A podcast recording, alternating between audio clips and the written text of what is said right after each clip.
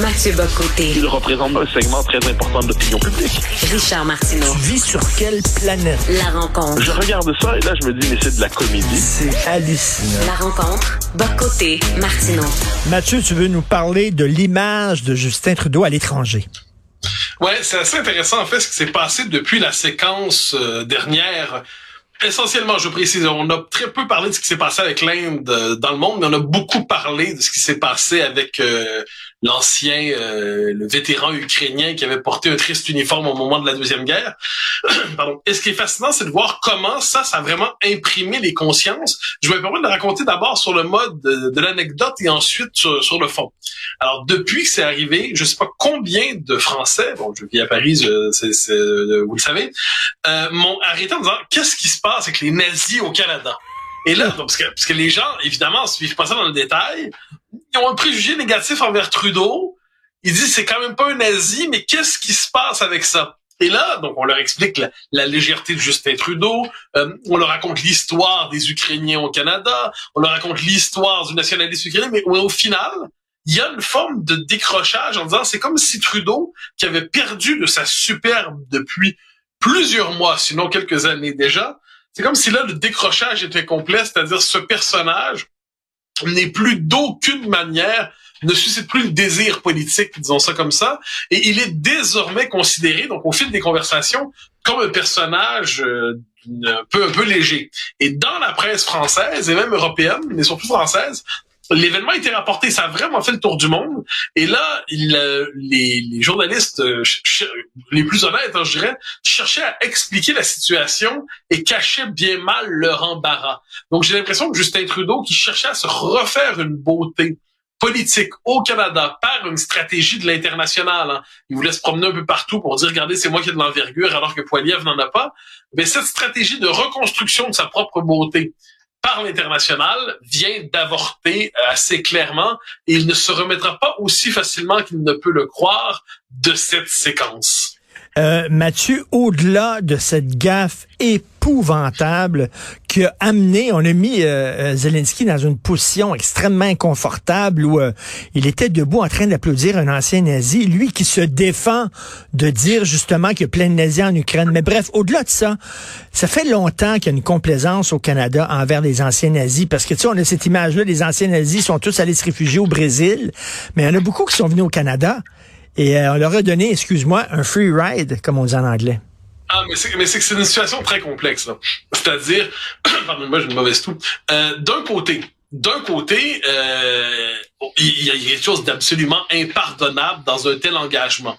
De l'autre côté, après la guerre, quand on a accueilli ces gens-là, la mémoire de la Deuxième Guerre mondiale n'était pas aussi consolidée qu'aujourd'hui. Il faut pas l'oublier. Les Américains cherchaient à rapatrier les euh, les, les, les ça comme ça, du Troisième Reich vers eux pour leur dire travaillez pour nous dans euh, dans nos propres programmes. Donc après la guerre, il y a une forme d'ambiguïté. Et puis pour ce qui est des Ukrainiens qui étaient présents au Canada depuis bien avant la guerre, ben c'était comme on a des communautés qui sont là pour les accueillir. Donc je pense pas que dans la tête des, du gouvernement canadien après la guerre, il a dit c'est des nazis mais on s'en fout, on les accueille et ainsi de suite, c'est c'est normal. Je pense que la conscience de la guerre, on a, pris, je, on a, on a pris pleinement conscience de la portée de la deuxième guerre mondiale. Ça a pris quelques décennies quand même. Au sortir de la guerre, la question euh, de l'Holocauste n'est pas la seule question par laquelle on aborde la guerre. Puis là, peu à peu, elle va prendre une place centrale vu l'horreur absolue qu'elle représente. Donc ça, je, je suis prêt à comprendre la complexité de l'histoire en temps réel. Ensuite, ce qui est fascinant, c'est comment dans la, on pourrait dire à partir des années 70, 80, 90, le multiculturalisme canadien là devient parfaitement complaisant envers les communautarismes, dont le communautarisme ukrainien, dont le communautarisme sikh, le communautarisme hindou, tout ça. Et là, parce qu'il se dit on ne peut pas piétiner la mémoire des minorités. Et c'est là que je dirais la, la part coupable arrive. C'est quand on passe d'une forme de complaisance envers la mémoire des uns et des autres au nom du fait qu'on ne saurait piétiner ou remettre en question la mémoire des minorités ou l'identité des minorités. Et ça, on en paie le prix aujourd'hui. Et le Canada, à l'échelle du monde, se présente aujourd'hui comme une espèce de non-pays. C'est un non-pays, c'est-à-dire c'est le pays des mille communautés, mais fondamentalement, qu'est-ce que c'est le Canada au-delà de cette espèce de rassemblement de communautés dispersées? C'est beaucoup moins évident. Et c'est drôle hein, parce que ces manifestations-là contre l'enseignement de la théorie du genre à l'école, où on a vu des femmes voilées, entre autres, euh, dans la rue, euh, engueuler des trans et des homosexuels, c'est comme si on venait de comprendre que même chez les minorités, il y a des fondamentalistes. Il y a des gens, habituellement, c'est chez les blancs, les fondamentalistes. Et là, on vient d'allumer. Moi, je pense qu'on le comprend encore à moitié. Euh, moi, je reviens toujours sur ce que dit Justin Trudeau là-dessus il avait euh, Justin Trudeau a vu venir la vague à partir de cet été. Faut pas oublier. Puis Fox News, là je sais, faut pas citer Fox News, mais quoi qu'il en soit, Fox News produit de l'information et rapportait une info cet été. Trudeau disait euh, les musulmans canadiens sont instrumentalisés par l'extrême droite américaine. Donc, en dernière instance, la faute aux minorités, euh, c'est pas la faute aux telle, telle, telle minorité, c'est toujours la faute à l'extrême droite qui demeure l'ultime explication de ce qui va mal dans nos sociétés, mais plus encore si elle est américaine. Donc, il y avait quelque chose d'un peu loufoque là-dedans. Mais ce qu'on découvre, en fait, mais enfin, on aurait pu le voir en, en France, en Seine-Saint-Denis, où les, euh, la communauté juive s'est peu à peu exfiltrée parce que c'était difficile pour elle de vivre dans un environnement où, euh, je dirais, où le, l'islam le plus rigoriste et quelquefois même l'islamisme était la norme. On peut penser à Bruxelles, on peut penser en Grande-Bretagne. Les manifestations d'islamistes en Grande-Bretagne, c'est quand même quelque chose. C'est très sérieux. Et là, le Canada s'imaginait à l'abri de tout ça. le Canada, c'est quand même le pays qui, en 2015, a célébré le niqab comme un symbole d'ouverture aux minorités, comme un symbole féministe. Et là, qu'est-ce qu'on découvre? Ben que ça marche pas de même. Mais je crois pas que le logiciel multiculturaliste canadien va l'enregistrer. Il va en dernière instance expliquer que c'est toujours la faute au, seul coupable autorisé, l'homme blanc hétérosexuel, lui, il va être euh, coupable jusqu'à la fin des temps. Mais s'il s'agit de dire, parce que moi, tu sais, je l'ai, distingué, il y a une différence entre critiquer la théorie du genre à l'école, ce qui pour moi est tout à fait plus que légitime, puis critiquer l'homosexualité comme on l'a vu chez certaines de ces manifestantes. Et là, c'est plus la même chose. On ne parle pas du même sujet. Or, il y a un effet d'amalgame. Et là, aujourd'hui, parce qu'on ne veut pas, on ne sait pas quoi faire de tout ça, ben, le, le, on se dit, ah, ben, c'est, on trouve toujours le chemin qui conduit à la responsabilité de l'extrême droite, entre guillemets. Mais euh, dans les faits, ce sont des communautarismes qui éclatent. Cette vision totalement euh, naïve du multiculturalisme canadien en disant euh, les, les, minorités euh, ne sont pas gangrénées par du fondamentalisme, par des radicaux. Ça, c'est c'est seulement les blancs. Les minorités, c'est ce sont des victimes, ce sont des gens corrects. Regarde ça. Élise Gravel un livre sur la théorie du genre qui est enseigné dans les écoles. Le livre est donné dans toutes les écoles au Québec.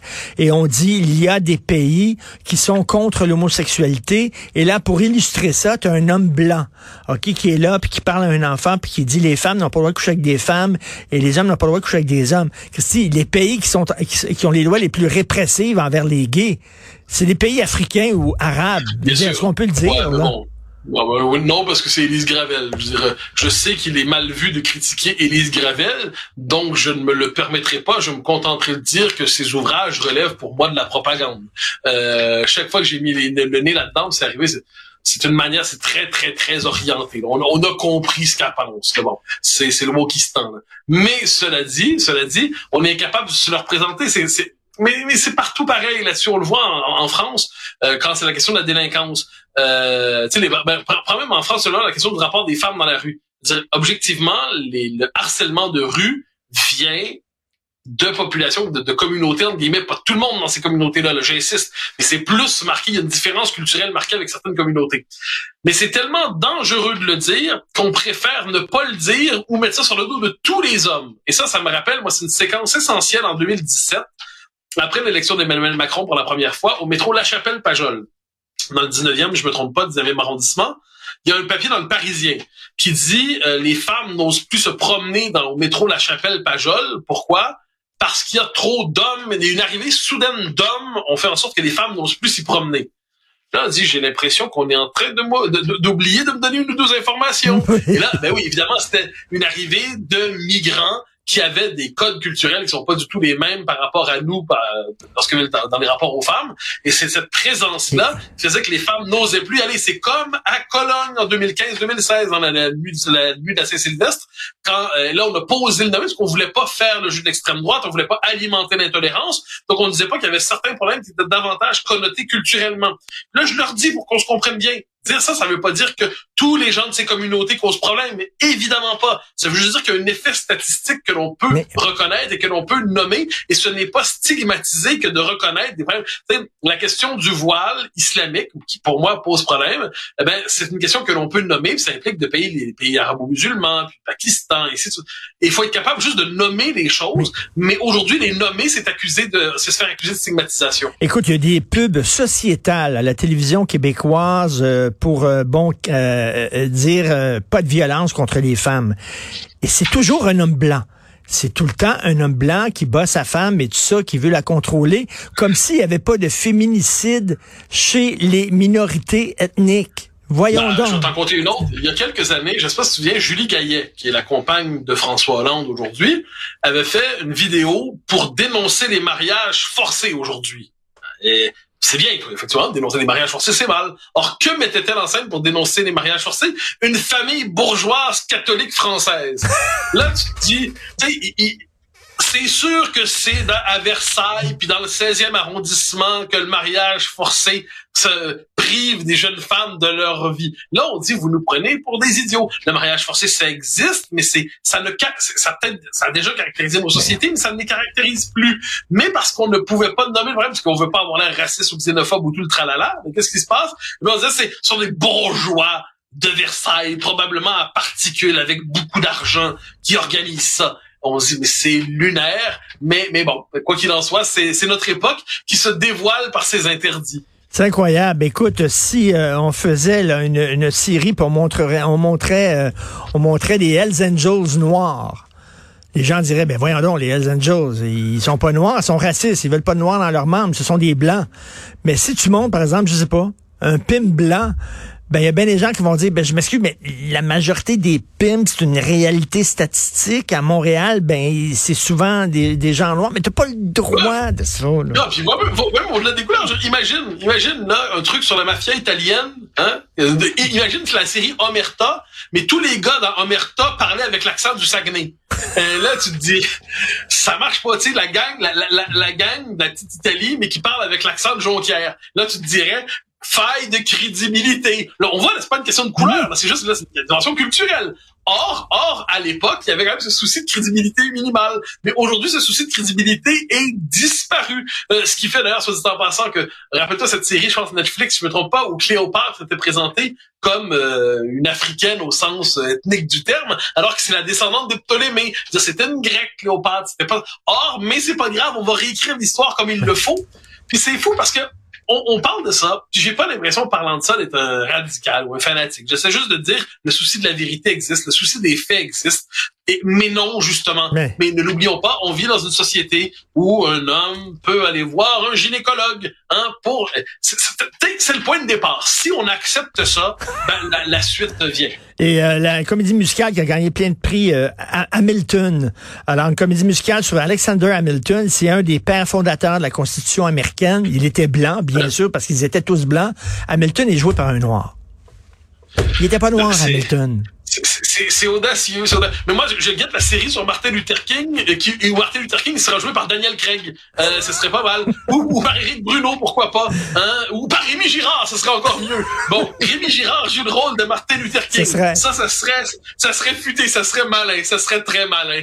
Euh, mais bon, c'est c'est comme ça. Ça, ça serait excellent, ça. Alors, euh, écoute, j'ai très hâte de voir la série euh, sur euh, Mathieu Bocoté joué par, tiens, Locke Merville, ou je sais pas. Mais Denzel Washington. Mais j'en- J'embellirais, ce serait pas mal. Salut, Mathieu, à demain. Bonne journée. Bye bye. Bye.